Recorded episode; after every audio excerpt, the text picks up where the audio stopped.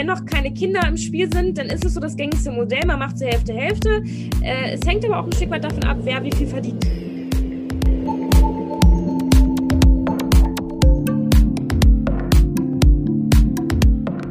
Hallo und herzlich willkommen bei einer neuen Folge It's Time for Wine, der etwas andere Business Talk.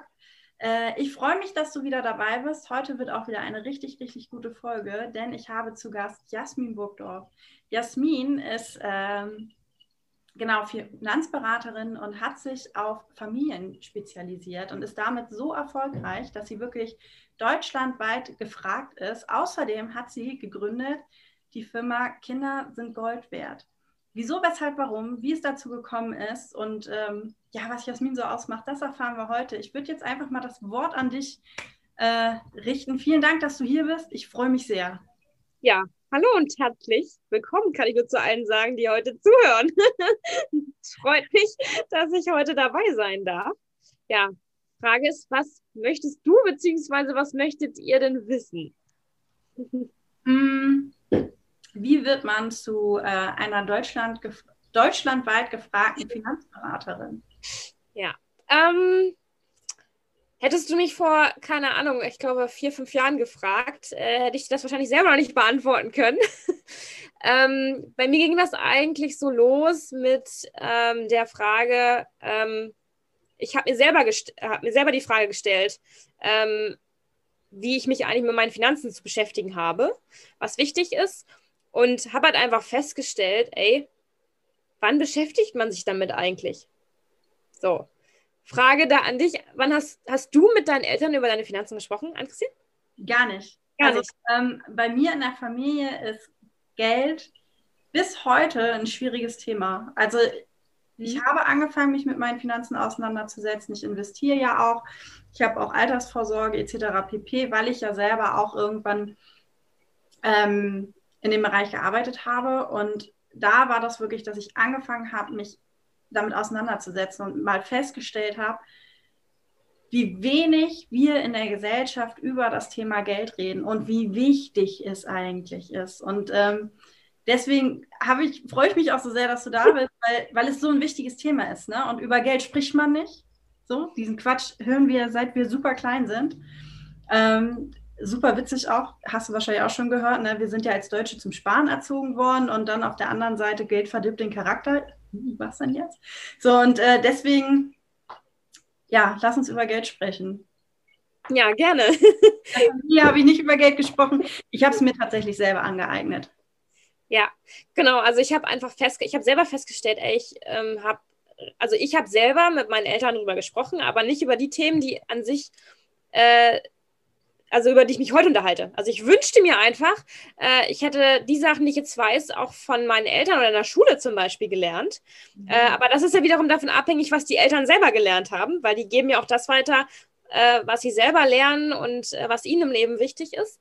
Äh, und mir ist einfach so bewusst geworden, dass da einfach so viel Zeit ins Land geht. Ja, man, also man hat da gefühlt so eine ganze Kindheit und Jugend, steht dann irgendwann mit seinem Schulabschluss da und dann soll es raus in die Welt gehen und dann fragt man sich so, erste gemeinsame Wohnung, Studium und jetzt, was muss ich denn eigentlich machen? Und ähm, man selber glaube ich, fängt denn damit an, sich mit seinem Geld zu beschäftigen, äh, wenn man, ich sag mal so, sein erstes richtiges Einkommen hat. Also zumindest war es dann selber so bei mir, so intensiv, klar. Man hat äh, zum 18. Lebensjahr halt auch irgendwo äh, Geschenke bekommen, größeren Geldbetrag oder auch, ich weiß nicht, ob es Jugendweihe oder Konfirmation, Kommunion ist. Aber so wirklich sich mal darüber Gedanken gemacht, ja, wie sieht denn die Zukunft aus? Was heißt es denn finanziell? Zu meiner Erfahrung machen wenige ja. Und ich finde da, wir brauchen einfach mehr Vorbilder im Umgang mit den eigenen Finanzen und äh, vor allem auch weibliche Vorbilder. Ähm, und ähm, ich sag mal so, wenn man es nicht, sage ich mal so, von den Eltern lernt, dann muss man sich die ganzen Sachen natürlich irgendwann selber beibringen oder man muss hoffen, dass es jemanden gibt, der es einem beibringt. Denn ich finde es immer selber sehr wichtig, dass man in der Lage ist, die Sachen, äh, für die man sich entscheidet, die man macht, auch bewerten zu können ähm, die man, man muss es verstehen, Mhm. Äh, man muss sich gut dabei fühlen mit den Entscheidungen, die man trifft. Und ja. gerade wenn es ums Geld geht, ja, ist es irgendwo auch eine essentielle Entscheidung, die man meistens trifft für die Zukunft. Deswegen sollte man das verstehen, mitreden können wenn man halt Entscheidungen trifft. Und mhm. ähm, ja, ich habe mich dann einfach, habe mich dieser Frage halt gewidmet, warum sprechen wir denn eigentlich auch so wenig mit unseren Eltern darüber? Woran liegt das? Wann fängt das eigentlich an? Und ich bin nun selber in, auch in einem Alter, wo um einen herum alle anfangen, Familie zu gründen, zu heiraten, ein Haus zu kaufen. Ich glaube, wir sind im gleichen Alter.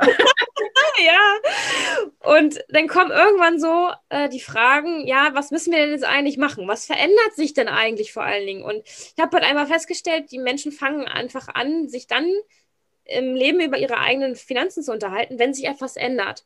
Weil was ist denn der größte, also ich sag mal so jetzt nicht negativ gemeint, aber der größte Einschnitt im Leben ist dann, wenn, sage ich mal so, ein Kind geboren wird weil auf einmal, oh Gott, ja, äh, die Finanz, also ja, so, also das ist natürlich ein, ein, tolles Ereignis, ja, keine Frage, aber mehr oder weniger ist man ja eigentlich gezwungen, sich mal an einen Tisch zu setzen und mal darüber zu sprechen, was heißt das denn jetzt finanziell?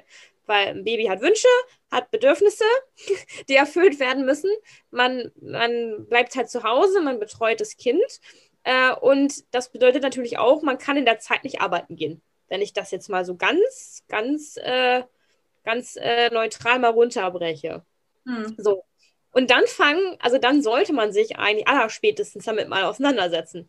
Ja, und das sind so die unterschiedlichsten Reaktionen. Einige denken so, ach, das wird schon irgendwie, das klappt schon. Andere ähm, Paare oder Eltern, Elternteile sind total in Panik und denken, machen, also denken, haben Angst machen Fehler und dann gibt es welche, die sind total entspannt und die kriegen das schon alles irgendwie hin. Also die, die, ja. die Masse, also das ist eine komplette Breitbande an Emotionen und, und Charakteren, die da zusammenkommen. Ja. Und ähm, ich sag mal so, mit, mit einem Kind verändert sich halt auch die finanzielle Verantwortung natürlich. Und die haben die Eltern in die Hand, in, in der Hand. Und ähm, vielen ist es bewusst, einigen gar nicht.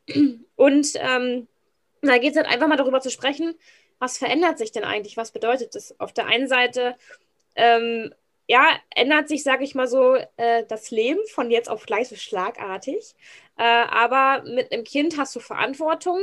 Das sind, ich sag mal so, auch äh, Risiken, die irgendwo auch im Raum stehen, weil ich glaube jetzt mal, äh, jetzt für alle Eltern zu sprechen, glaube ich, kenne jetzt niemanden, der nicht möchte, dass es seinem Kind gut geht nicht, hm. nicht gut geht. So rum formuliert. so. Also und, wir wissen, was du meinst. genau, gut. und äh, dass man eigentlich äh, seinem Kind nur das Beste wünscht und es besorgt und behütet sein möchte und äh, vielleicht auch sich Sorgen macht und Ängste im Raum stehen, was da in Zukunft vielleicht mal kommt, dass es gesund bleibt. Und äh, man hat vielleicht selber Angst davor, ähm, was falsch zu machen und so weiter. Und es gibt halt Dinge, die kann man nicht wirklich beeinflussen. Es gibt aber auch Dinge, da kann man vorsorgen und man kann gewisse Dinge einfach, ähm, ich sag mal so, also ein Stück weit kalkulierbar machen, glaube ich, würde ich das mal so nennen. Einfach ein gutes Gefühl geben, zu wissen, egal was passiert, äh, ich habe alles Mögliche gemacht, äh, damit mein Kind die bestmögliche Zukunft hat. Also das ist ja wieder, da sind wir beim Thema Bewusstsein, ne? Dinge ja. bewusst entscheiden und nicht ja. einfach passieren lassen. Ja. Und ähm, das andere, was, was mir auf jeden Fall eben auch eingefallen ist, so, weil du sagst, erst in dem Moment, wo das Kind quasi schon unterwegs ist oder, oder im besten oder im schlimmsten Fall schon auf der Welt ist, fangen die Leute an, drüber zu reden. Ich, und ich glaube, da liegt der Fehler, oder? Also, wenn ich jetzt überlege, ich bin ja auch mit meinem Partner in einer Situation, wo Kinder auch nicht mehr so weit weg sind und wir reden wirklich heute schon intensiv über das Thema Geld und wir haben da auch nicht immer die gleiche Meinung. Ne? Also das kann man so ganz klar sagen. Ähm, aber wir sprechen miteinander darüber, was passiert denn, wenn, wenn mal Nachwuchs da ist. So.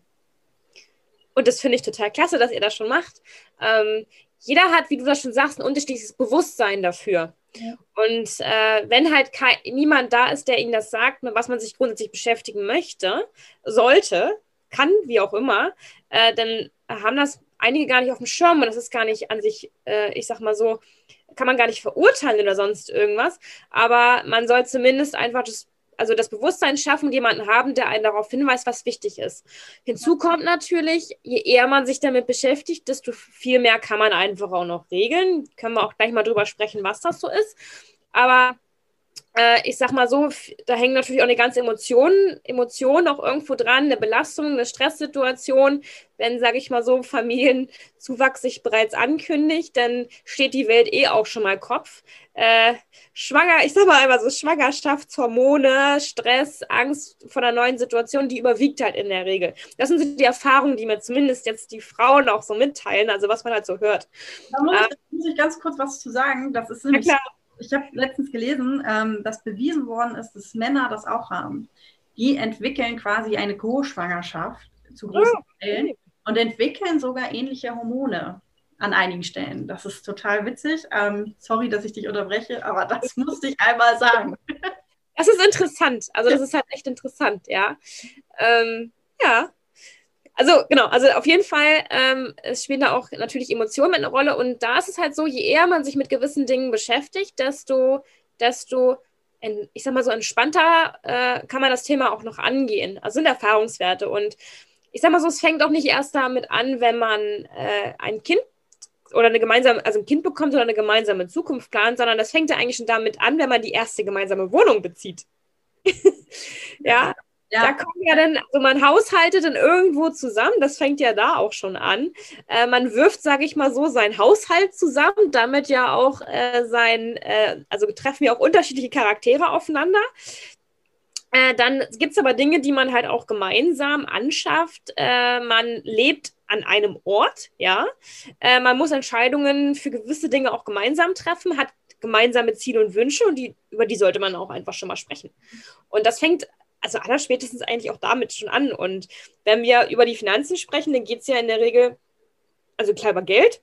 Geld wie, also Finanzen bedeutet, wie baue ich, sage ich mal so, meine Zukunft auf? Wie habe ich jederzeit genau das Geld, was ich brauche, um das mal einfach auf den Punkt zu bringen. Darum geht's. Das heißt, jetzt, in Zukunft und wenn zum Beispiel was passiert. Weil äh, ich sag mal so, wir grundsätzlich, wenn was passiert, bedeutet das ja, ich mache zum Beispiel irgendwie einen Schaden, ich schade jemanden, dann bin ich ja selber auch dazu verpflichtet, einen Schaden zu ersetzen oder mir fügt jemand einen Schaden zu. Ob das jetzt äh, ein Personenschaden ist, ein Sachschaden oder was, was weiß ich, ist das immer alles irgendwo mit Kosten und Geld verbunden, zwangsweise, wenn man das so runterbricht. Und ähm, dann bringen natürlich auch beide Partner allein schon in eine Beziehung äh, auch Versicherungsverträge und so weiter auch mit ein. So. Und äh, über gewisse Dinge sollte man einfach auch schon da sprechen. Ähm, denn selbst wenn man schon zusammenzieht, ändert sich auch einiges. Ja. ja? Das heißt, wenn man den Hausrat zusammenpackt und zusammenzieht, das ist ja alles das, was man so mitnimmt, und man hat zum Beispiel eine sogenannte Hausratversicherung, äh, dann ist es ja so, die gilt ja immer für einen Ort. So. Ja. Und äh, ziehe ich jetzt zum Beispiel zusammen, äh, was heißt das denn eigentlich? Also was bedeutet das, wenn mein Partner äh, jetzt auch schon einen Vertrag hat? Ich habe auch einen. Was macht man damit? Doppelzahlen hat keiner Bock drauf. Ähm, ist, auch komplett, ist auch komplett schwachsinnig. ja. Äh, was heißt das denn eigentlich? Und da geht's, da geht's ja eigentlich, äh, ich sag mal so schon los, ähm, äh, dass man gewisse Dinge einfach anpasst. So. Und äh, das heißt, ich muss wissen, welcher Vertrag ist zum Beispiel der ältere, welcher ist der bessere, welcher hat Bestand. So, da geht das schon los. Vielen ist es ist es gar nicht bewusst. Und es fällt dann, sage ich mal, so aller, aller spätestens auf, wenn man mal gemeinsam über diese Dinge halt spricht. Aber entweder weiß ich es selber oder mir sagt es jemand. Ja, also du sagst, dass ganz viele Pärchen im Prinzip jetzt, wo sie gerade zusammengezogen sind, viel zu viel bezahlen, weil sie ihre Versicherung nicht anpassen, weil sie vielleicht auch, ähm, ich weiß zum Beispiel, dass, ich muss dazu sagen, Basti, also mein Freund wohnt noch nicht so lange hier, wir zahlen gerade beide im Mieterbund. So, äh, da reicht auch eins absolut aus. Aber das ist so die Quintessenz, dass du sagst so, ey Leute, ihr zieht zusammen, guckt euch an, was habt ihr eigentlich? Und guckt mal, brauchen wir denn beide überhaupt alles doppelt? Oder gibt es da Sachen, die wir auch kündigen können? Genau, also ich sage jetzt nicht, also das hängt erstmal individuell komplett an. Ich sage jetzt nicht, kann das überhaupt gar nicht pauschalisieren, da muss man mal gemeinsam mal drauf gucken. Aber ich sage mal so, aller spätestens dann, wenn man eine gemeinsame Zukunft plant oder die erste gemeinsame Zukunft, äh, sich, also eine erste gemeinsame Wohnung hat, dann aller spätestens fängt das eigentlich schon an. Ja, wenn man einfach sein Leben zusammen plant und das fängt eigentlich mit der ersten gemeinsamen Wohnung in der Regel halt an. Und das heißt einfach, sich mal hinzusetzen, weil, äh, um mal einfach über gewisse Dinge zu sprechen. Und dazu gehören für mich einfach auch diese gemeinsame Haushaltssituation. Äh, ja, da kommt, glaube ich, das erstmal dieses Thema auf, ein Gemeinschaftskonto zu haben. Welche Ausgaben sind denn jetzt Gemeinschaftsausgaben? Äh, was sind getrennte Ausgaben? Wie gehen wir damit um? Das ist die erste Situation, die man halt hat. Dann hat man ja gemeinsame Ziele und Wünsche für einen Urlaub oder was auch immer. Äh, oder halt schon etwas weiter geplant. Man äh, ist jetzt vielleicht in der Planung schon ein bisschen weiter, äh, träumt von einem gemeinsamen Haus, Wohnung und so weiter. Dann sollte man darüber sprechen. Und äh, in dem Zusammenhang heißt es also einmal einfach einen Haushaltsplan mal zu machen, Einnahmen, Ausgaben, die gemeinsamen Ausgaben auf den Tisch zu bringen äh, wenn ich was einkaufe, kaufe ich das jetzt zusammen aus, rechne die Paare das gegeneinander auf. Da muss jeder individuell gucken. Mhm. Ja, ähm, da klingt es ja schon an, jeder hat auch so, glaube ich, individuelle Vorstellungen davon, äh, vielleicht wie man das gerecht aufteilt oder so. Das muss jedes Paar für sich ein Stück weit festlegen. Das ist ja auch total krass. Da gibt es ja super unterschiedliche Wege. Ne? Also du kannst ja entweder sagen, ich ähm, mache Hälfte, Hälfte du bist die Expertin, das ist wahrscheinlich das gängigste Modell, oder? Jein.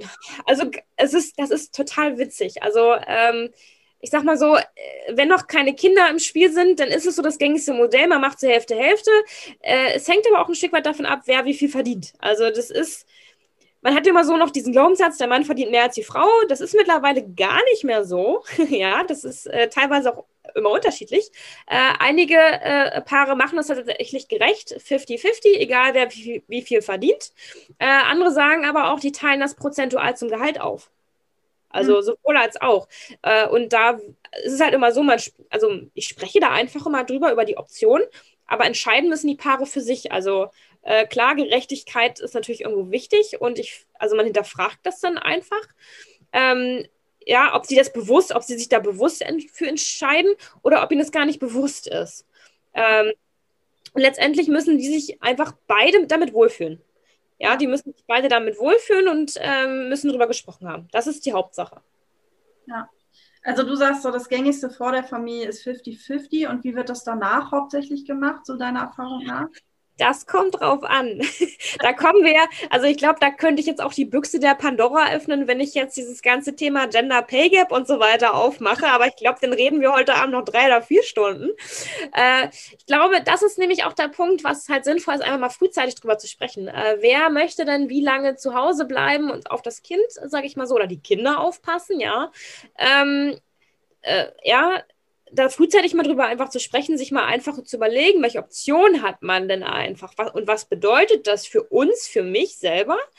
Ähm, denn in der Regel ist es immer noch so, dass die Frau meistens auch länger zu Hause bleibt. Wobei ich habe schon die unterschiedlichsten Konstellationen auch erlebt. Ja, das ist manchmal wirklich ganz witzig. Kann ich gleich auch noch mal eine Story erzählen. Unbedingt, unbedingt. Ich bin ganz gespannt. ja, das kommt, da muss man aber die Gesamtsituation äh, auch der Familie betrachten. Also natürlich diese Zeit, also mit dem Kind, gerade wenn das Kind geboren ist, die kommt ja irgendwo nicht wieder. Und natürlich möchte man die so intensiv nutzen, wie es halt geht. Ja, weil das sind ja auch so die, präg ist ja die prägende Zeit, weil sich ab der Geburt ja das, das, das Leben einmal so um 180 Grad gefühlt dreht. Und das hängt hängt von verschiedenen Faktoren ab, wer wie lange auch zu Hause bleibt. Und in der Regel ist natürlich erstmal eine, auch eine finanzielle Entscheidung.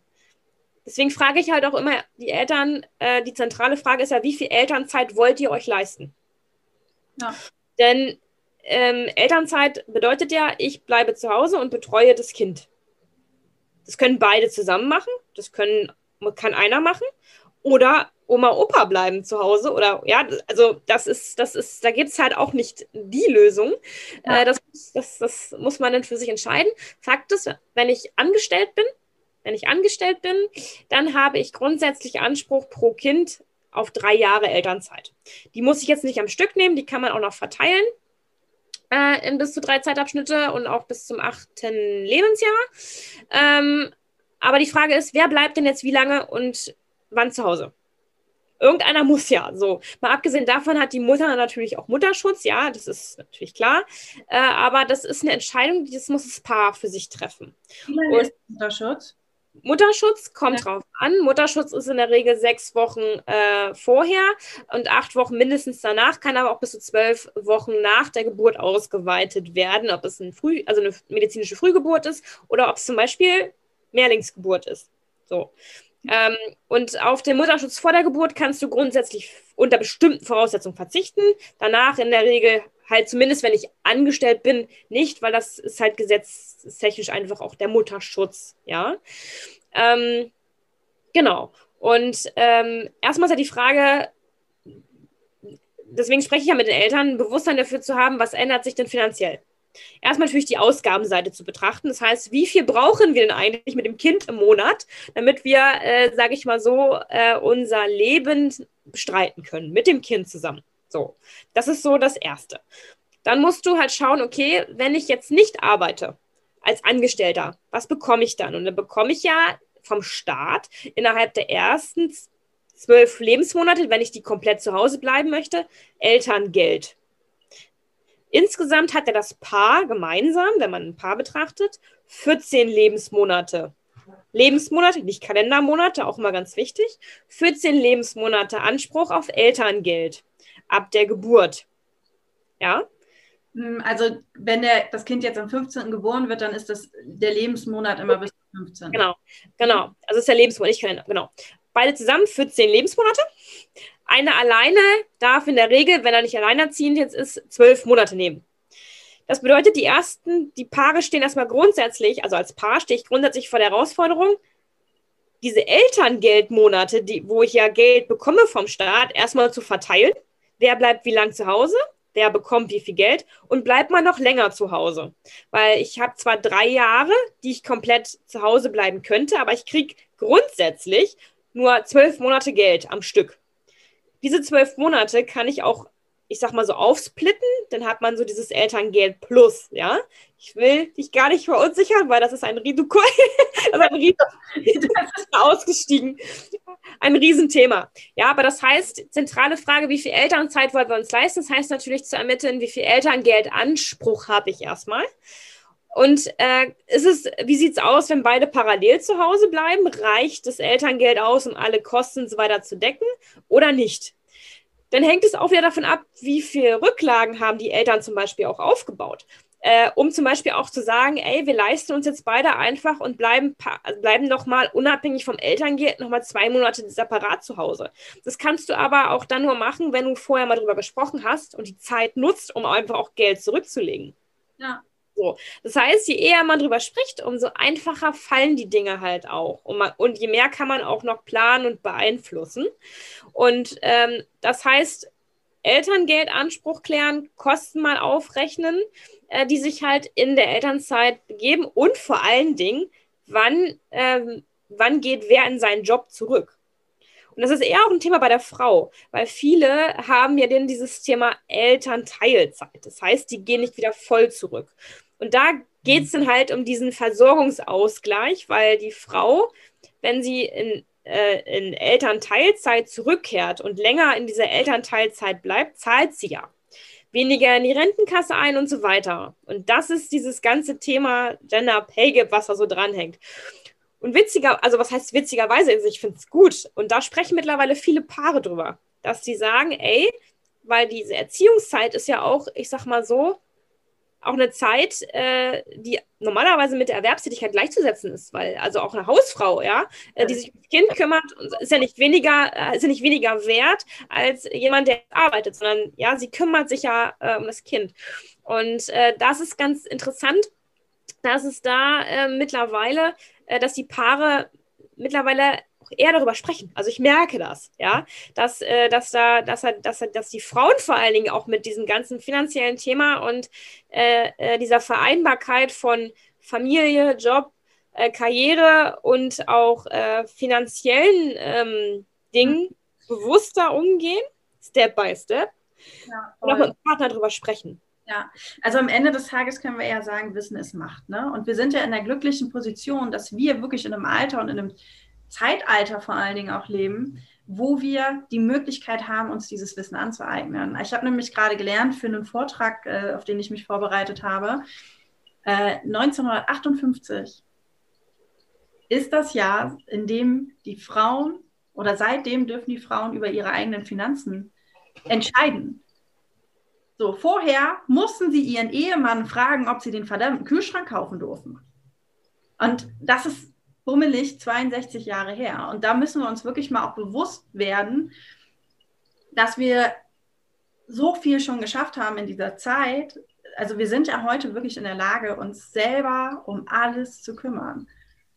Also das, weißt du, was ich meine? Ich finde es großartig, wie viel wir schon dazugelernt haben und wissen, es macht. Und wenn wir uns heute dann hinsetzen und sagen, du Hase, äh, ich darf jetzt den Kühlschrank schon alleine aufkaufen gehen, so, aber lass uns doch jetzt mal gucken, wie bekommen wir das fair alles hin, weil ist ja egal, ne, ob er zu Hause bleibt oder sie, es ist ein finanzieller Nachteil erstmal. Es ist, also in der Regel ist es so, da auch gleich zur Story, in der Regel ist es so, dass natürlich in der Elternzeit eine Einkommenslücke entsteht. Und da ist die Frage, wie gehe ich mit dieser Einkommenslücke um? Ist die jetzt existenziell, dass ich halt nicht in der Lage bin, die Haushaltskasse überhaupt zu decken, also das, was ich an Bedarf habe? Oder ist das so, dass ich da auch einfach trotzdem mit leben kann, je nachdem, wie viel Lebenshaltungskosten ich auch selber habe? In der Regel ändert sich ja mit dem Kind auch was. Einige Sachen, äh, sage ich mal so, da verzichtet man drauf, weil man gar keine Zeit mehr dafür hat. ja, wenn das Kind da ist. Andere Kosten explodieren. ja. Andere Kosten explodieren. Und das ist halt natürlich immer schwierig vorauszusehen. Da, müssen, da muss man natürlich sich erst so ein bisschen eingrooven, sage ich jetzt mal. Äh, aber äh, da muss man einfach schauen. Und eher man ich sag mal so, da einfach mal drüber nachdenkt, desto einfacher fällt das nachher aus, wenn man das Bewusstsein wiederum hat äh, ähm, und weiß, okay, Szenario A, B, C, was kann halt passieren. Hm. So. Und ähm, ja, also da muss man halt einfach, äh, muss man einfach mal, mal drüber sprechen und du sagst ja auch Wissen, also Wissen ist Macht, aber also es ist der Vorteil, der Nachteil ist aber, es gibt mittlerweile so viel Wissen auch digital, ja. dass man einfach auch komplett überfordert ist mit dem, äh, mit, wie man damit umgeht. Dann erstmal die ganzen, also verschiedene Meinungen, wie man mit gewissen Themen umzugehen hat, dann so viele Quellen und man fühlt sich halt auch, glaube ich, schnell überfordert, wenn man nicht in der Lage ist, dieses Wissen zu bewerten. So. Und ähm, wenn man natürlich, ja, äh, ich jetzt, ja, das ist mein, mein, mein Daily Business, ja, ich, also man kennt sich damit aus. Ähm, wenn man sich aber damit halt, halt nicht täglich beschäftigt, dann ähm, kann schnell halt, also kann schnell so eine Überforderungssituation kommen, gerade bei diesen komplexen Themen. Mhm. Äh, ich habe halt heute gerade wieder diese Situation gehabt, dass eine Mama da war, äh, die halt, obwohl sie sich bemüht hat und bei der, bei der Krankenversicherung angerufen hatte und Arbeitgeber es dazu kam, äh, dass äh, sie keine Beitragsfreistellung äh, ihrer privaten Krankenversicherung äh, ähm, bestätigt bekommen hat. Was jetzt dazu führt, dass wir im Nachhinein ganz viel jetzt klären müssen. Und ähm, das ist halt manchmal so komplex und äh, viele, die unterschiedliche Meinungen haben, ähm, ja, wo man halt, wo es auch gut ist, jemanden zu haben, der sich damit auskennt. Ja, ja, also das, ich bin da ganz bei dir. So, ähm, ich kenne nun aber auch die Vorurteile, die man ja hat. Ne? So, also weil man so wenig selber einschätzen kann, was richtig oder falsch ist, hat man ja oft auch ein ähm, mulmiges Gefühl, auch selbst wenn man zum Berater geht. Ich hoffe, das ist okay, dass ich das sage. Ich, ich weiß, dass das bei dir anders ist, weil du ja eine Geschäftsqualität von 98 Prozent hast. Ey, herzlichen Glückwunsch übrigens dafür. Ich finde das mega Hammer. So, das bedeutet einfach, dass du mit deinen Kunden so gut ins Gespräch gehst, dass sie das so gut verstehen und dir vertrauen, dass wirklich 98 Prozent bei dir bleiben und ähm, sehr glücklich sind, würde ich mal behaupten, oder? Äh, ja, davon, davon gehe ich jetzt äh, mal aus. Ich, also ich bin ja auch mal äh, äh um Feedback verbunden. Ähm, man kann natürlich also nicht jedem zu 100 Prozent gerecht werden. Und ich bin auch selber bestrebt, mich ständig weiterzuentwickeln. Ähm, man lernt halt nie aus, auch als Beraterin nicht. Und ähm, ja, und ich entwickle mich jetzt auch natürlich mit den Kunden weiter und ähm, bin halt bestrebt, das Bestmögliche halt auch irgendwie zu machen. Und deswegen bin ich auch immer froh, wenn die Kunden so früh wie möglich einfach auch kommen, weil dann kann man halt einfach noch über viele Dinge sprechen. Und deswegen um zu der Story nochmal zurückzukommen, äh, ja, gerade wenn es ums Geld geht und wer bleibt wie lange zu Hause und so weiter, bin ich halt auch froh, dass man sich den Zeit nehmen kann, um über gewisse Dinge zu sprechen. Denn ich habe es auch erlebt, dass äh, trotz Corona-Situation zum Beispiel der Mann einfach äh, trotz äh, Kurzarbeit äh, seinen kompletten Elterngeldanspruch bekommt und die Frau gar kein, Eltern, kein Elterngeld nehmen muss, weil sie eh weniger Anspruch hätte und jetzt der Mann einfach weiterarbeiten kann in Kurzarbeit und komplett Elterngeld bekommt. Also ich habe das fand ich halt total, äh, total äh, interessant, dass es halt gesetzlich so geht. Aber das war für beide jetzt die absolut beste Möglichkeit. Sie braucht sich keine Gedanken zu machen und sie bekommen also das Maximale, was möglich ist. Ja. So spannend, ne? Ja, das ist total spannend, weil es ist, jede Situation ist individuell. Und ja. man denkt ja immer, oh Gott, äh, andere kriegen das besser hin. Äh, ja, das ist dieses Denken, andere kriegen das besser hin. Äh, bei einem Paar lief das besser. Nein, jede, jedes Paar hat unterschiedliche Herausforderungen, jedes Paar ist individuell oder jedes Elternteil. Ähm, auch jetzt für einen Alleinerziehenden, ja, ähm, jeder ist individuell in der Situation mit seinen, mit den Voraussetzungen, auch mit, also mit Blick auf die Elternzeit und auch auf die Geburt. Und das muss man individuell einfach betrachten.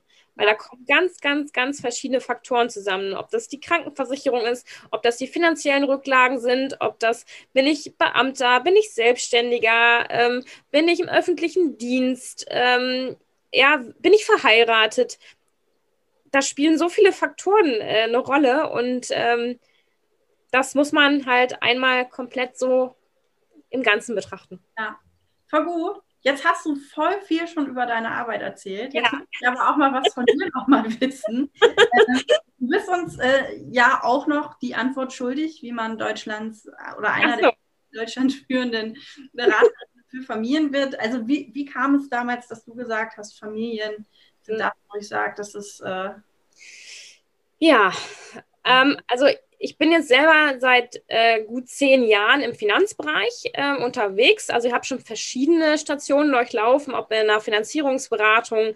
Ich war auch schon im IT-Finanzbereich, äh, habe da schon ein paar Jahre gearbeitet, habe in der Unternehmensberatung im Finanzbereich gearbeitet, habe unterschiedliche Erfahrungen gemacht. Und ich habe mich natürlich selber mit meinen Finanzen beschäftigt und habe einfach durch Gespräche halt gemerkt, wo Bedarf da ist. Also bei mir, im, also im Freundeskreis, im Bekanntenkreis, man spricht ja dann doch darüber, wenn es einen beschäftigt. Also man empfiehlt ja nur Sachen, mit denen man sich selber beschäftigt, oder spricht ja auch darüber, was einen selber beschäftigt. Und ich habe einfach gemerkt, dass in Deutschland äh, in der Finanzberatung dieses komplette Thema, ähm, also Finanzplanung für Eltern, komplett ich sag mal so, ausgeblendet wird. Man, dass die Eltern teilweise sich selber überlassen werden.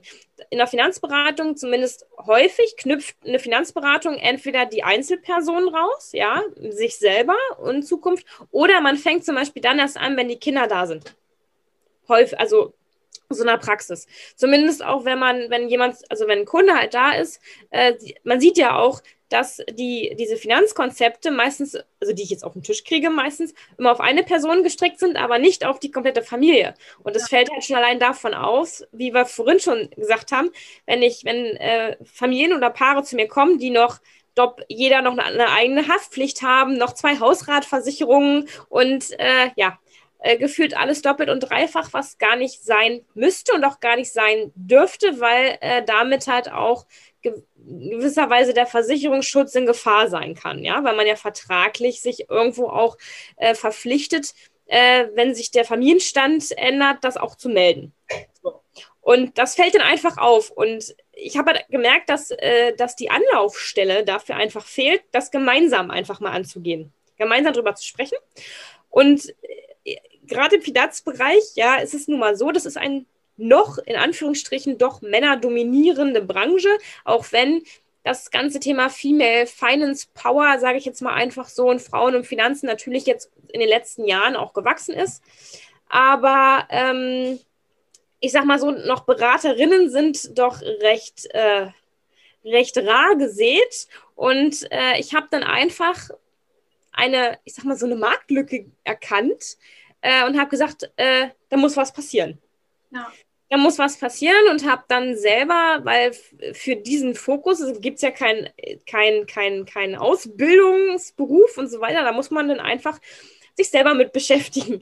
Und ja, äh, ja habe jetzt in den letzten äh, vier Jahren mich intensiv einfach mit diesem Thema Step by Step by Step äh, beschäftigt, äh, mich mit äh, Menschen unterhalten, mich fachlich damit weitergebildet, ähm, was äh, Paare, Familien, werdende Eltern beschäftigt und Lösungen erarbeitet. Und das heißt auch in die Finanzberatung eine Elterngeldberatung integriert, oh Gott, ja, ich, so Zungenbrecher, integriert, äh, um dann einfach auch mit den Eltern gemeinsam eine transparente Finanzplanung zu machen, dann darüber auch zu sprechen, äh, was existenziell auch fürs Kind, auch noch für ein ungeborenes Kind wichtig ist. Viele wissen ja gar nicht, dass sie selbst ihr ungeborenes Kind schon schützen können, ja, ähm, und für die Zukunft vorbereiten können.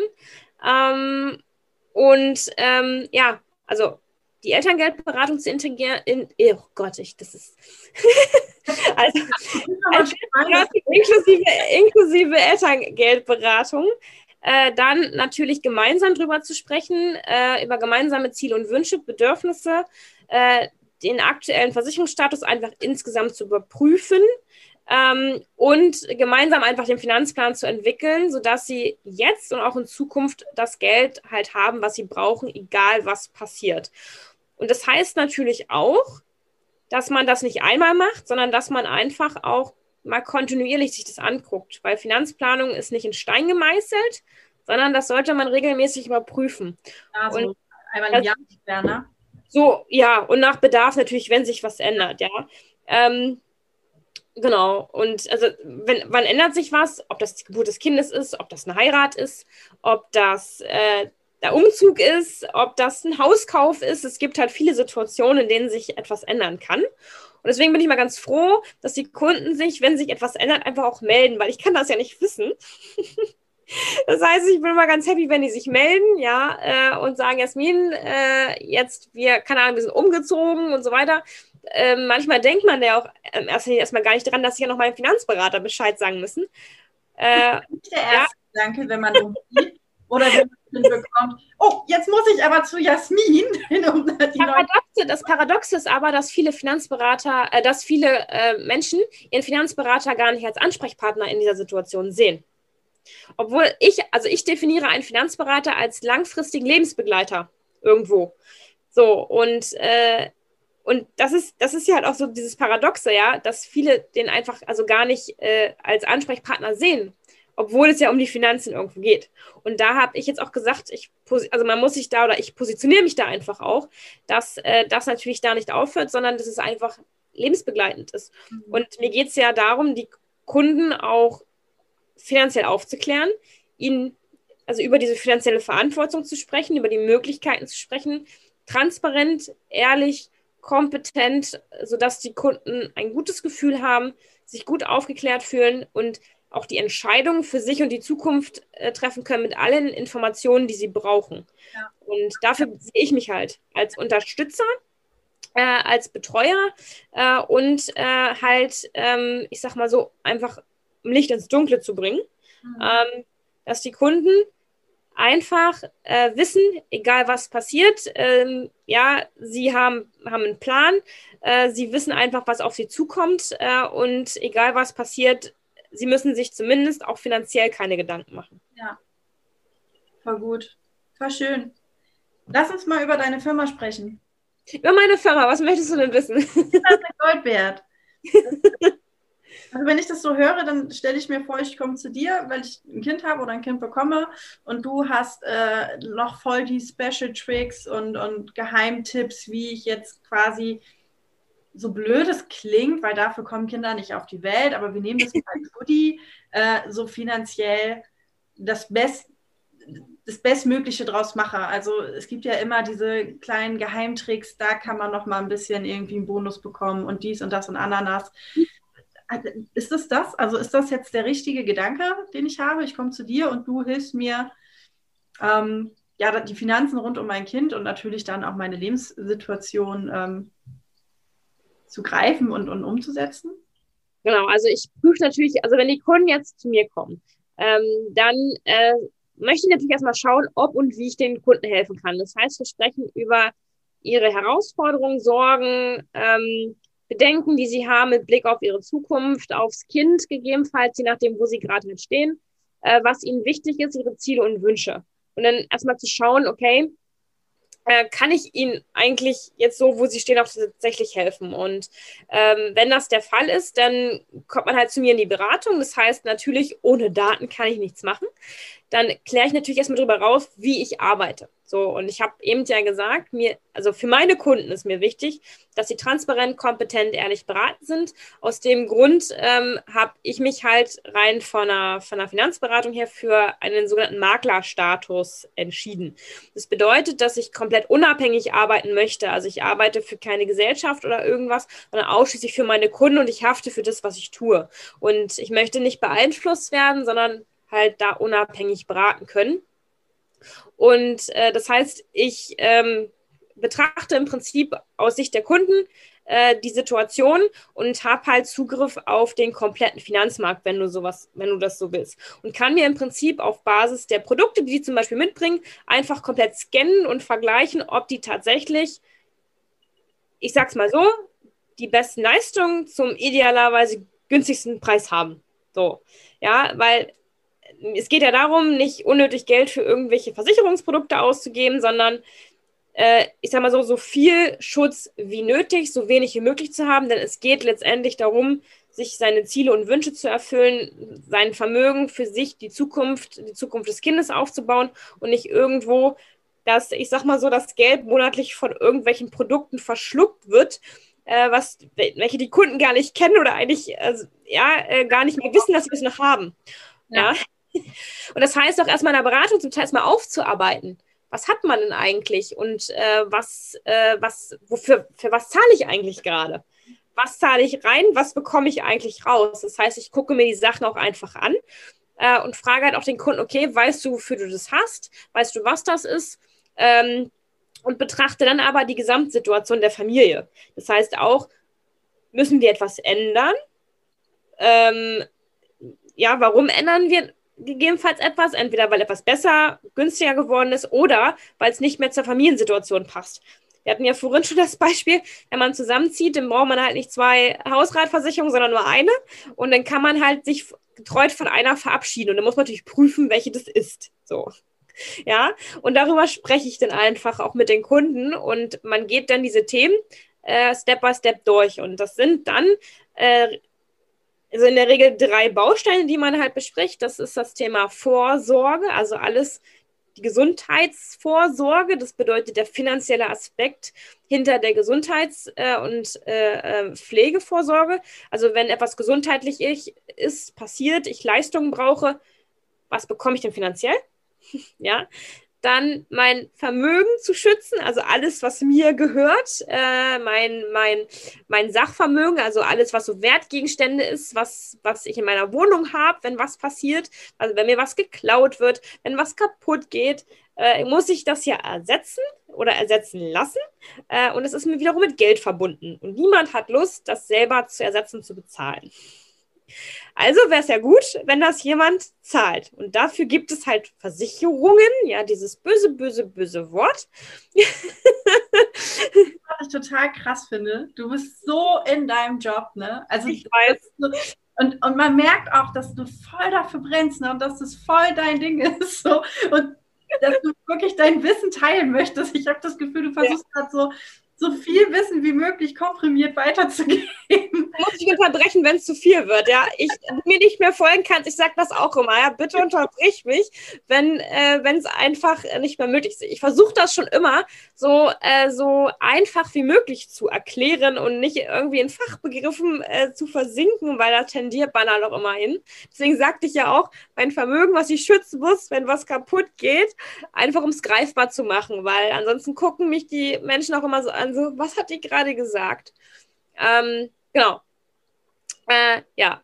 Äh, das heißt halt wirklich, also Vorsorgen, Vermögen schützen und Vermögen aufbauen. Diese drei Bausteine. Ja. Und darüber spreche ich. Ja, voll gut. Entschuldigung, dass ich dich da gerade so rausgeholt habe, aber das ist alles gut. ich gucke dir zu und ich höre dir zu und ich weiß auch, wovon du sprichst, oder? Das ist so, du brennst so derbe dafür, das ist so krass. Und das erklärt wahrscheinlich auch deine 98 Prozent äh, Kundenzufriedenheit, so, weil das ist wirklich, man merkt, du bist da voll bei, so, oder? Das ist, das ist ja, gut. das ist, also für mich, also für mich ist immer so unverständlich, also für mich selber immer so unverständlich, wenn äh, es da jemanden gibt, der so gar keinen Bock drauf hat. Ja, aber gut, ich akzeptiere das natürlich auch. Für mich ist das halt so, ach, also ich habe total Spaß dran, auch Verträge zu prüfen und irgendwo Lücken zu, also ja, aufzudecken, äh, was, also äh, oder halt auch mal äh, dem Kunden zu sagen, ey, ich habe dir einen noch besseren Versicherungsschutz für keine Ahnung 30 Euro weniger im Monat äh, rausgehandelt. Das ist total, das macht total Spaß. Du bist also ein ganz furchtbar blauer Typ, merke ich gerade. Nein, ja genau, was heißt definiere blauer Typ? Also Zahlen, Daten, Fakten sind mein Leben, ja? Ja, voll. Ich muss mal ganz kurz den Stöpsel anmachen, mein äh, ja. hier kurz vom Abkacken. Ähm, ja, großartig. Solche Leute muss es auch geben, weil sonst äh, würde die Gesellschaft nicht funktionieren. So, aber das ist total ja. spannend. Das macht mega Spaß. Ja, ich hoffe, du konntest mir jetzt folgen, weil wenn ich einmal angefangen habe, dann fällt es mir unglaublich schwierig, wieder aufzuhören. Ja, also ich merke, ich, ich weiß, wovon du redest, weil ich, ich kenne das Prozess und ich, ich habe auch die gleichen ähm, Ideen und Werte. Also bei mir ist es ja auch so, dass ich, wenn ich Versicherung höre, dann habe ich nicht sofort böse Glaubenssätze, weil ich mir einfach ein Bewusstsein dafür geschaffen habe, dass bestimmte Sachen wichtig sind und auch Investment. Dadurch, dass ich das Grundwissen habe und ja auch selbst äh, das lange Jahre gemacht habe, ich weiß, wovon du sprichst und ich, ich kann das so derbe nachvollziehen. Die Frage, die ich mir gestellt habe, ob der Zuhörer, wenn er dann die ganze Zeit das hört, ob der das auch so sieht. Aber am Ende des Tages ist es ja gut, weil dann hat er es zumindest mal gehört. So, und, und er kann ja selber dann entscheiden, ähm, was er damit macht. Also, Entschuldigung, Zuhörer und Zuschauer natürlich. Genau, ja. Genau, also ich, ich bin da auch komplett von ab, Leuten, äh, bei Leuten halt einen Bedarf zu erwecken. Sondern sie müssen das für sich selber halt auch erkennen, dass sie Handlungsbedarf, dass der Handlungsbedarf ist. Ja. Und wann, er, wann erkennt man den? Entweder, wenn etwas passiert ist, entweder, wenn etwas passiert ist, ja, ich kann halt nicht, ich kann nicht in die Glaskugel gucken. Wenn ich es könnte, dann, also dann wäre mein Job auch überflüssig. ja, genau.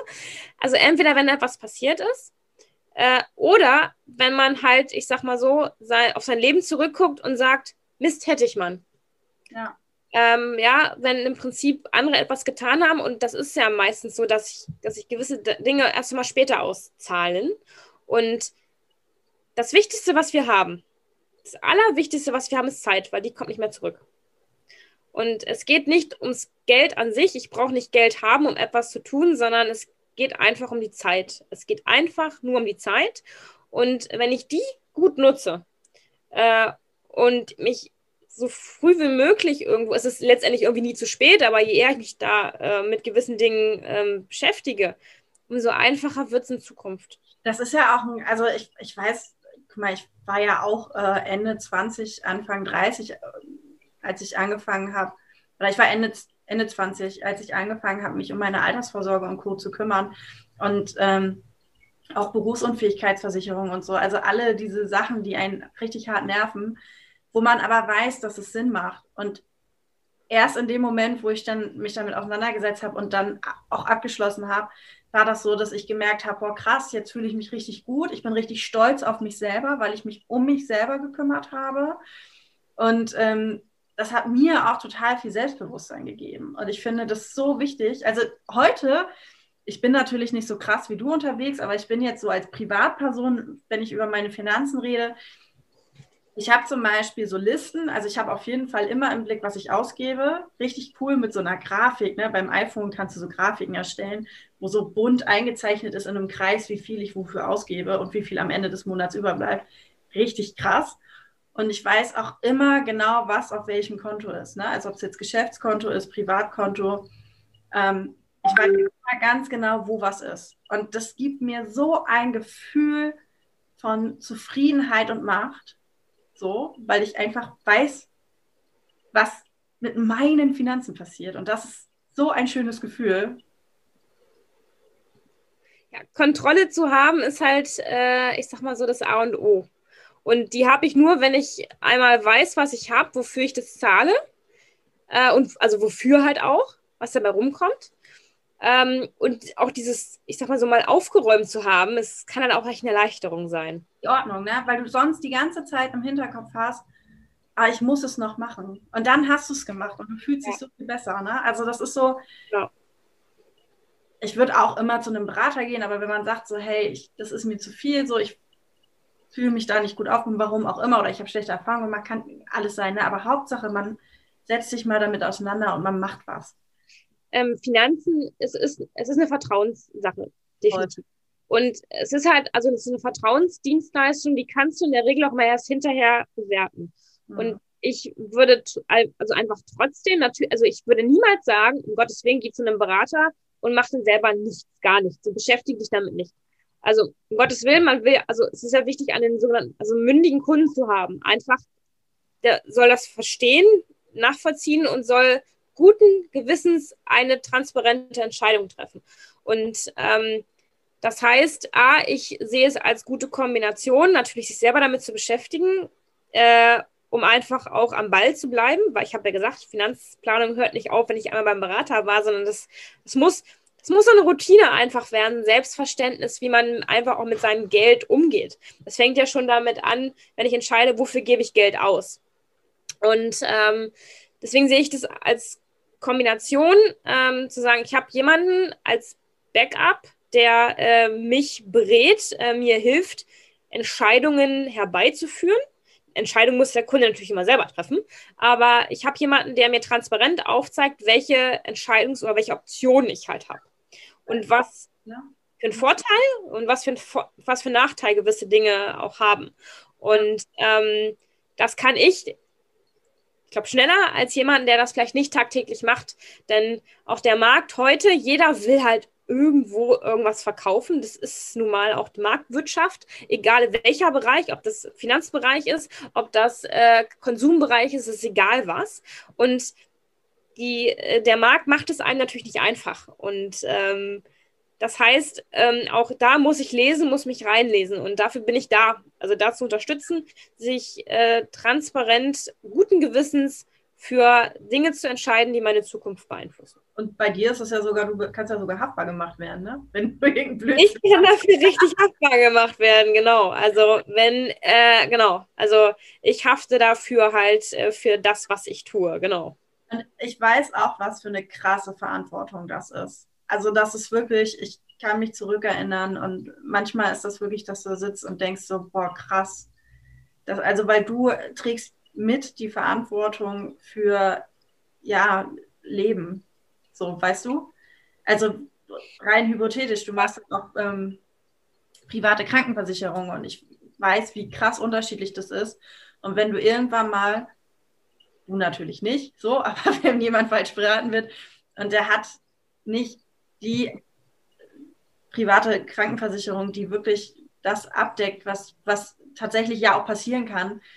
Ey, du hast da echt die Arschkarte, ne? Wenn du da schlecht beraten bist, das ist so krass und ähm, ja, also aus dem Grund liegt es mir auch sehr, sehr, sehr am Herzen, dass auch Eltern, äh, werdende Eltern oder Paare, die in der Familienplanung sind, sich frühzeitig einfach auch damit mit ihren Finanzen auch mit ihrer Absicht und Situation auseinanderzusetzen, weil es wissen viele nicht, dass sie einfach auch schon ihr ungeborenes Kind finanziell schützen können. Denn das, was ich nicht verhindern kann, ist, dass, dass ein Kind krank zur Welt kommt. Es kann, ich will es nicht ausschließen, also ich will es jetzt nicht beschreien, um Gottes Willen, aber diese Risiken bestehen.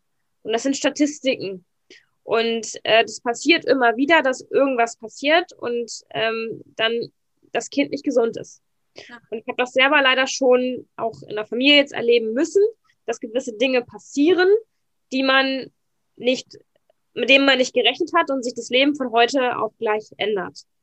Und deswegen ist es halt wichtig, ist es einfach essentiell, sich darüber Gedanken zu machen, auch wenn etwas passiert, zu wissen, okay, ich muss mir zumindest finanziell keine Gedanken machen, wenn auch mal was passiert ist. Ich weiß, ich habe die beste Versorgung für mein Kind und auch für die Zukunft.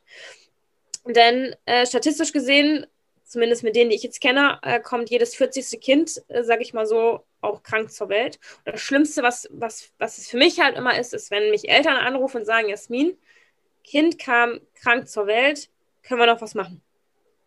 Das ist für mich eine absolute Horrorsituation. Also das, das, ist, das ist für mich auch ganz schwierig zu ertragen, weil man kann dann, wenn etwas passiert ist, nicht mehr ganz so viel machen. Ja, und dann hast du nicht nur den emotionalen Kack, sag ich mal, weil es ist, es ist hochgradig emotionale Scheiße, die du genau. Ja. Ähm, dann, dann im schlimmsten Fall auch noch das Finanzielle. Ähm, was ich, äh, ich würde es so gerne auch noch mal ein bisschen positiv machen. Ich mir ja, auf jeden Fall, bitte. Krankheit darf man echt nicht unterschätzen, aber es gibt ja auch so viele positive Sachen. Also ich habe mir zum Beispiel vorgenommen, wenn ich äh, irgendwann mal Zwerge in die Welt setze, ähm, dass die dann so ein, die kriegen ein Depot mit 25 Euro. Früher war es ja dieses lustige Mäuse sparen und so ein Quatsch. Ähm, aber die kriegen ein Depot, 25 Euro im Monat dann habe ich, wenn dann die nächste Klassenfahrt ansteht oder der Führerschein, dann ist da einfach Geld, weil das vermehrt sich ja und so, ne? Das ist noch ein ganz anderes Thema. Das ist so meine Idee. Mhm. Wenn ich irgendwann mal Nachwuchs habe, ich mache 25 Euro im Monat, das ist dann ja auch erstmal ja quasi das Taschengeld und Oma und Opa, die berieseln ja auch ständig mit Kohle, kommt da alles rein und wenn da wirklich mal was ist, dann ähm, ja, muss ich nicht mich zusammensparen, dass ich die 400, 500, 600 Euro für die Klassenfahrt zusammen bekomme. Oder im schlimmsten Fall das Kind nicht mitfahren kann, weil ich diese 600 Euro nicht aufbringen kann, was ja nicht dahergesagt ist. Also es gibt ja viele Familien, die können das nicht. Aber ich habe oft das Gefühl, so eine Summe von 25 Euro ist schon, schon machbar für viele. Was sagst du da? Also was, was ist so? Ja. äh, ja, das ist was sehr Positives. Also ich ähm, freue mich ja immer, dass, äh, dass ich ganz, ganz viele äh, Junior-Depots eröffnen darf. Denn äh, ein Kind hat ja ab der Geburt einen eigenen Steuerfreibetrag. Das heißt, auch ein Kind äh, ab der Geburt darf schon anfangen mit Vermögensaufbau, weil es einen eigenen Steuerfreibetrag hat. Das ist total klasse. Und äh, die, dafür braucht man in der Regel eigentlich nur die Steueridentifikationsnummer. Das kriegt ja das Kind innerhalb der ersten paar Wochen zugeschickt. Kriegt er halt innerhalb der ersten Wochen mehr Post als, glaube ich, den Rest seines Lebens. Und dann können halt die Eltern als, ich sag mal so in Anführungsstrichen, Treuhänder halt auch fürs Kind schon Geld anlegen. Ähm, und deswegen sage ich ja, es kommt halt nicht auf, äh, auf, auf den Betrag an, es kommt einfach auf die Zeit an, weil wenn ich jetzt einfach mal 25 Euro für 18 Jahre anlege, dann hab, also ja, und nicht irgendwo nur im Sparstrumpf lasse oder im Sparschwein, dann arbeitet das Geld einfach von allein. Also so. wir können das mal ganz kurz als Beispiel nehmen. Ich habe ähm, ich habe ja ganz, also es ist nicht Kinder, aber es ist die andere Seite. Ich bin ja die ähm, für das Vermögen meiner Oma zuständig. Wie heißt denn das? Ähm, wie heißt denn das, wenn ich darf mich drum kümmern um alles? Du bist, äh, warte, ähm, Vormund. Nee, Vormund. Ja, doch, ja, ja, ich bin, ich bin der Vormund für meine Oma. Das ist total witzig, weil ähm, ich zahle meiner Oma Taschengeld. Siehst du? Äh. die Verantwortung, die Verantwortung kippt halt irgendwann. Das ist ja. ja. auch ein Thema, wo man, was man gar nicht so auf dem Schirm hat, denn man ist in der Ki Kindheit, also die Eltern sind in der Kindheit für die, für die Kinder verantwortlich und das kippt halt irgendwann im Alter. Und das heißt, man pflegt dann die Eltern. Und das sind halt auch diese Themen, man möchte selber nicht, dass äh, den Kindern was passiert. Ich möchte aber auch als, als Elternteil nicht, dass meine Kinder für mich finanziell aufkommen müssen. Also das sind ganz wichtig ja. auf jeden Fall zu dem Thema, wenn man Vormund ist, macht diesen ganzen Papierkram fertig. Ne? Also wirklich so diese Patientenverfügung, wie das Ananas. Das macht es fertig und wenn da Konten sind, auch mach eine Vollmacht für das jeweilige Konto. Das kann ich jetzt jedem Zuhörer und jeder Zuschauerin oder Zuschauer nur sagen. Ich habe, ich hätte mir so viel Stress ersparen können. Aber wo ich eigentlich hinaus wollte, ist, 2011 haben mein äh, jetzt verstorbener Opa und meine Oma 600 Euro für so ein Führerschein-Sparkonto-Ding gemacht. Und um das mal greifen zu können, aus diesen 600 Euro sind innerhalb von knapp zehn Jahren mit einem Zinssatz von drei oder vier fast 1000 Euro geworden. Also es hat sich fast verdoppelt bei einem 3,4 Prozent. Also ich weiß, das geht besser, das geht ja 6 bis 8, ist möglich auf dem Markt aktuell. Ähm, um das mal greifen zu können. Ne? Also es, hat sich fast verdoppelt, äh, nur weil es zehn Jahre ohne Zugewinn dazu darum lag. Ne? Das heißt, wenn ich 18 Jahre 25 Euro einpacke, dann, ich rechne das mal ganz fix aus, zumindest wie viel ich dann eingezahlt habe. Das sind äh, 25 mal 18 mal 12. Das sind 5.400 Euro und ziemlich wahrscheinlich sind es bis dahin dann so um die 15.000, 16.000, 17.000 Euro. Was, jetzt, was, hast du jetzt gerechnet? Ich habe jetzt auf 18 Jahre? Auf 18, 25 Euro. Boah, kriegen wir jetzt eine Live-Analyse? Im Podcast eine Live-Analyse, eine Berechnung, was 25 Euro im Monat auf 18 Jahre gerechnet sind, mit einem Zinssatz von 6 Prozent sind das dann mal einfach äh, ein reiner Gewinn, also jetzt nach Steuern natürlich jetzt ja äh, prognostiziert, nicht tatsächlicher Realwert, ja, weil wir können nicht in die Zukunft gucken, aber würde man tatsächlich äh, 25 Euro äh, auf 18 Jahre anlegen bei 6 Prozent, dann wäre das, wäre das ein reiner Gewinn von 3.650 Euro, 84. Ja, ähm, man hätte kumuliert so an Steuern gezahlt 513 Euro roundabout und ich hätte einen Wert nach Steuern von 9.056 Euro. Das heißt fast verdoppelt, also wie du das schon sagtest. Jetzt nehmen wir mal 8 Prozent, weil das ist ja so langfristig gesehen auch äh, gegebenenfalls. Äh, da kommt schon wieder der Zahlen, Daten, Faktenmensch raus. Ja, genau. Steuern ähm, kumuliert. genau, kumuliert, das heißt in Summe. genau. Nehmen wir mal 8 Prozent. Äh, dann haben wir schon allein äh, gut, äh, was hatte ich gesagt? Ähm, 2000 Euro mehr. Ja. Halt, äh, ja. Es ist verrückt, ne? So, und ähm, das, deswegen ist so mein Gedanke, wenn ich jetzt diese 25 Euro einzahle im Monat, das kriege ich irgendwie hin. Das ist, äh, ich bin ja nicht am, ich lag ja nicht am Hungertuch. Ich glaube, das geht vielen auch so. Und wenn ich das wirklich früh anfange, dann habe ich so Sachen wie Klassenfahrt, Führerschein, all solchen Krimskrams, der ist dann einfach kein Problem mehr. Ja, äh, wobei es gibt halt ähm, ein, zwei Dinge, die man natürlich für den Vermögensaufbau für ein Kind berücksichtigen muss. Ich bin jetzt keine Steuerberaterin, ich darf das auch nicht machen, aber ganz wichtig ist, dass wenn man Geld natürlich fürs Kind anlegt, das ist eine Schenkung. Und das bedeutet, ich darf dieses Geld, was auf den Namen des Kindes angelegt hat, äh, nicht zu Unterhaltszwecken verwenden. Und jetzt ist halt immer die Frage, was zählt zum Unterhalt? Oh so. wow, darf ich die Klassenfahrt nicht davon bezahlen, weil das zum äh, ich würde jetzt ich würde jetzt behaupten, nein.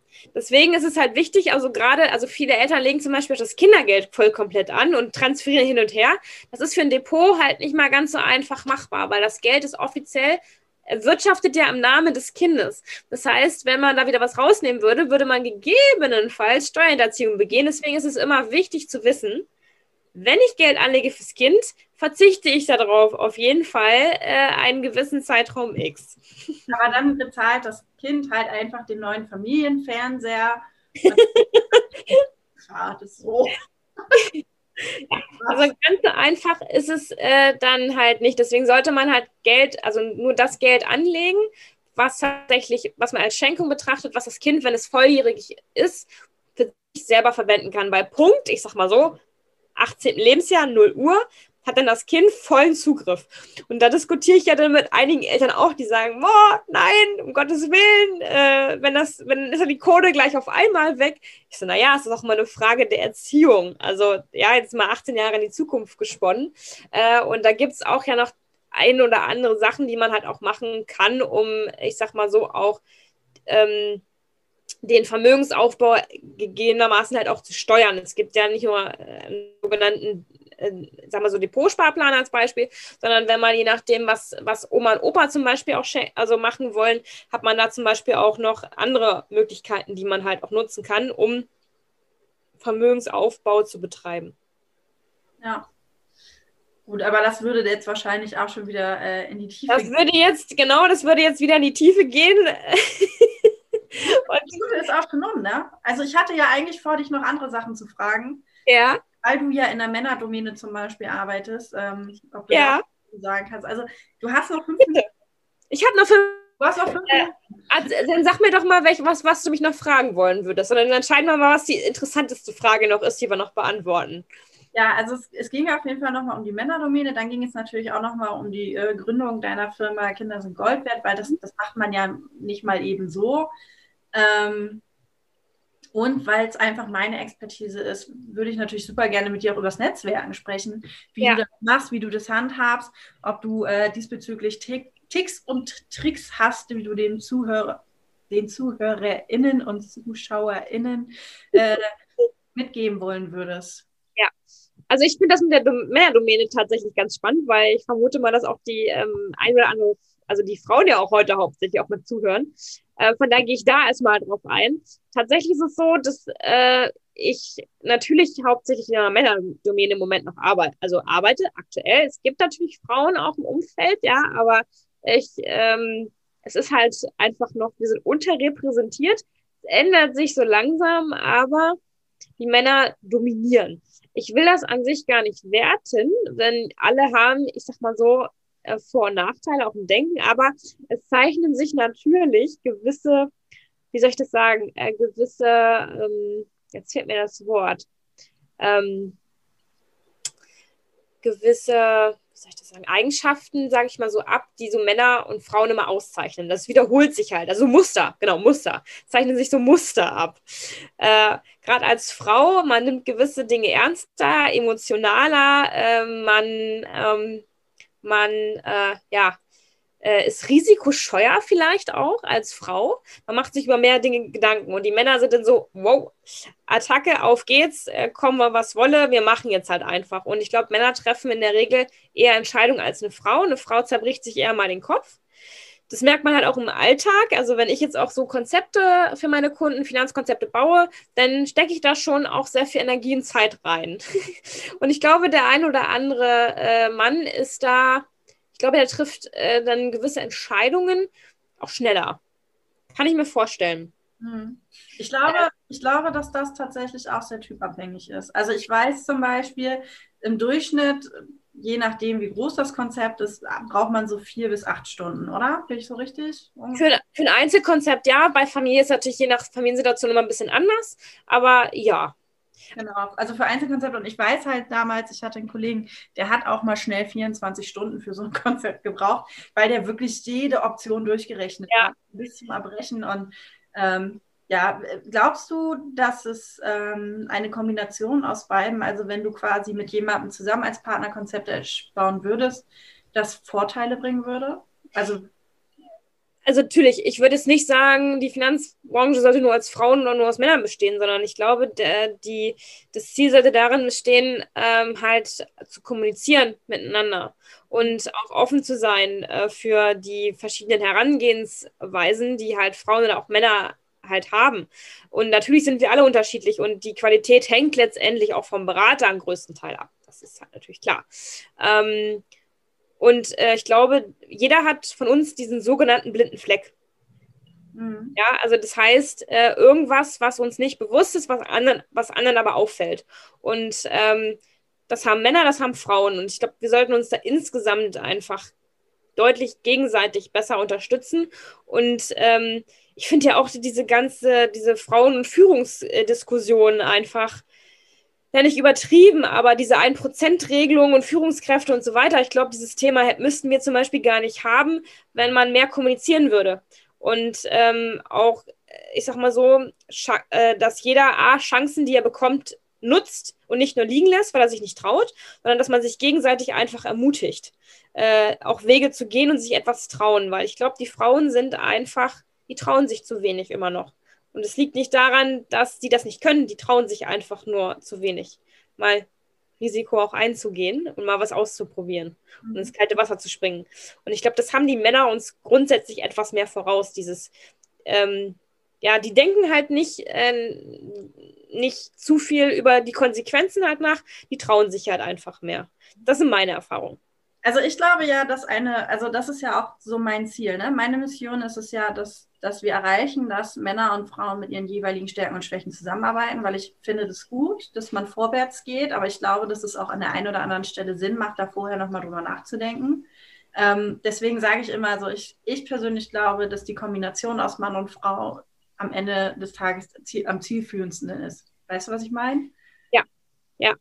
So, ähm, weil ich, ich sehe das halt auch, ne, aus, aus der Sozialisierung heraus ist es einfach, dass wir unterschiedliche Verhaltensmuster gelernt haben, schon in der frühesten Kindheit. Da bin ich ganz bei dir. So, ne? Und ähm, ich glaube aber, dass beides da sein muss äh, zu, zu gleichen Teilen, um einfach das Beste aus der jeweiligen Situation zu holen. Definitiv. Also definitiv. Also einfach voneinander zu lernen mhm. Und ähm, offen zu sein. Und ähm, als Frau ähm, neigt man halt schneller dazu, vielleicht auch äh, so sich selber unter Wert zu verkaufen, ähm, sich selber zu kritisieren ähm, und äh, vielleicht auch einfach aufzugeben, anstatt einfach äh, durchzuhalten, weiterzumachen und nicht an sich zu zweifeln. Ja, das nennt sich das Imposter-Syndrom. Das haben beide Da, gibt, da sind Bücher drüber geschrieben worden. Das Imposter-Syndrom. Okay. Ja. Ähm, witzigerweise lesen das gerade zwei Männer, weil ich habe das irgendwann mal angeschleppt und die haben sich das hinten durchgelesen. Es geht halt auch genau um das, ne? Sich unter Wert verkaufen. Ich bin nicht gut genug. Die anderen sind alle viel besser.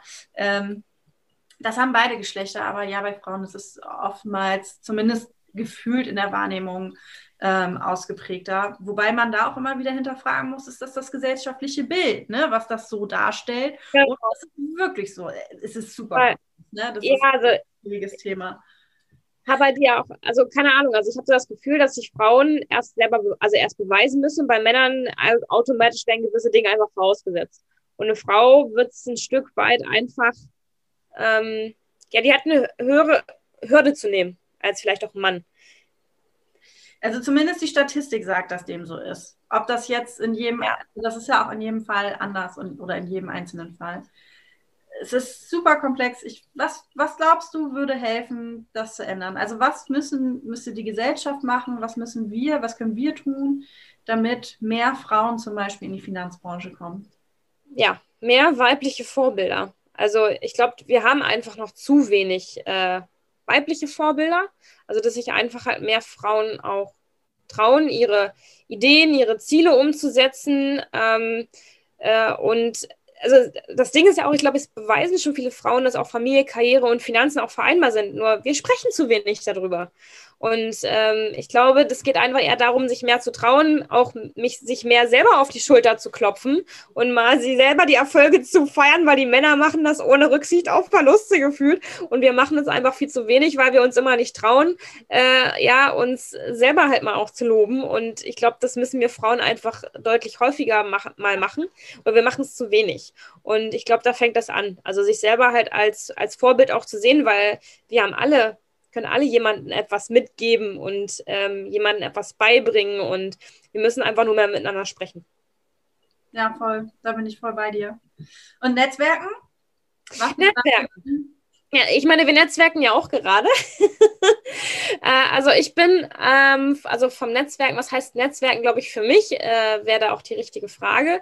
Ähm, ja, also einfach die Augen offen, Augen, Ohren offen zu halten, sich auszutauschen, Synergien, also jetzt sind wir wieder bei dem Fachbegriff, ja, äh, einfach zu schauen, was kann ich Gutes tun, was kann der andere Gutes für mich tun, äh, was ähm, hat, was habe ich für ein Mehr, was kann ich für Mehrwert bieten ähm, und äh, kann derjenige mir, jemand mir helfen oder kann ich jemandem helfen? Weil äh, tu Gutes und sprich darüber, ja, das ist das zum einen und ähm, geben und nehmen. Also das ist halt beides unglaublich wichtig und das ist Netzwerken. Ja, äh, tu Gutes und sprich darüber und man gibt und man nimmt und das hat aber eine, für mich eine Gleichberechtigung und ähm, ja, das ist für mich Netzwerken. Ja, ich habe letztens gehört, Netzwerken ist immer dann, wenn beide einen Mehrwert davon tragen. Ja. Kann man, kann man glaube ich, so stehen lassen. Auf jeden Fall. also wir sind jetzt, guck mal. Gott, die Zeit verfliegt so zwei, drei Minuten drüber, aber du hast jetzt noch die Chance. Gibt es etwas, was du schon, wo du findest, das sollte jeder wissen? Also etwas, was du schon immer der breiten Masse sagen wolltest? Also allen Zuhörern und ZuschauerInnen hier, äh, die das mitbekommen, was, was müssen die wissen? Oh Gott. ähm, erstmal, äh, was sie wissen sollen, ich glaube, wenn sie jetzt den, deine Folge haben, wissen sie eine ganze Menge mehr als vorher. Davon gehe ich jetzt mal einfach raus. Ähm, und ja, also ich glaube einfach, ähm,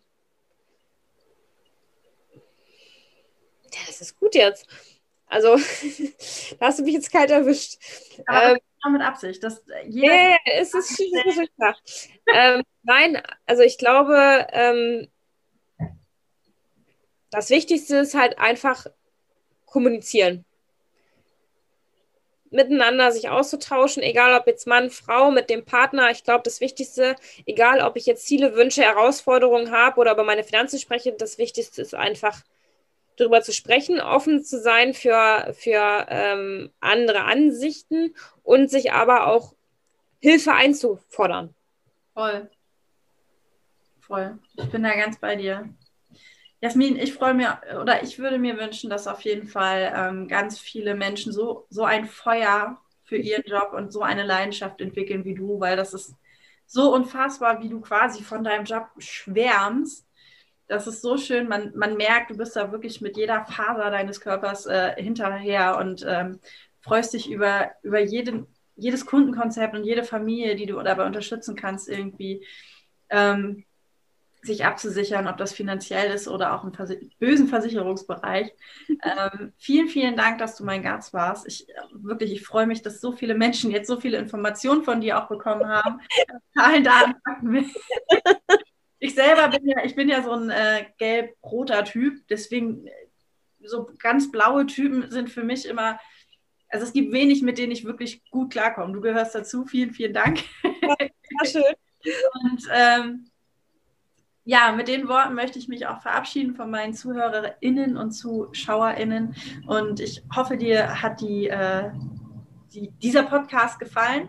Wenn du Jasmin nochmal kontaktieren möchtest, dann findest du das auf jeden Fall in den Show Notes. Sie äh, freut sich bestimmt von dir zu hören. Wenn du mich kontaktieren willst, kannst du mich auch in den Show Notes finden. Wir sind auch beide bei Instagram vertreten. Ähm, wir freuen uns immer, wenn man uns besucht. Und damit möchte ich dich äh, verabschieden und wünsche dir noch einen wunderschönen guten Morgen oder Mittag oder Abend, je nachdem, wo wir sind. Tschüss!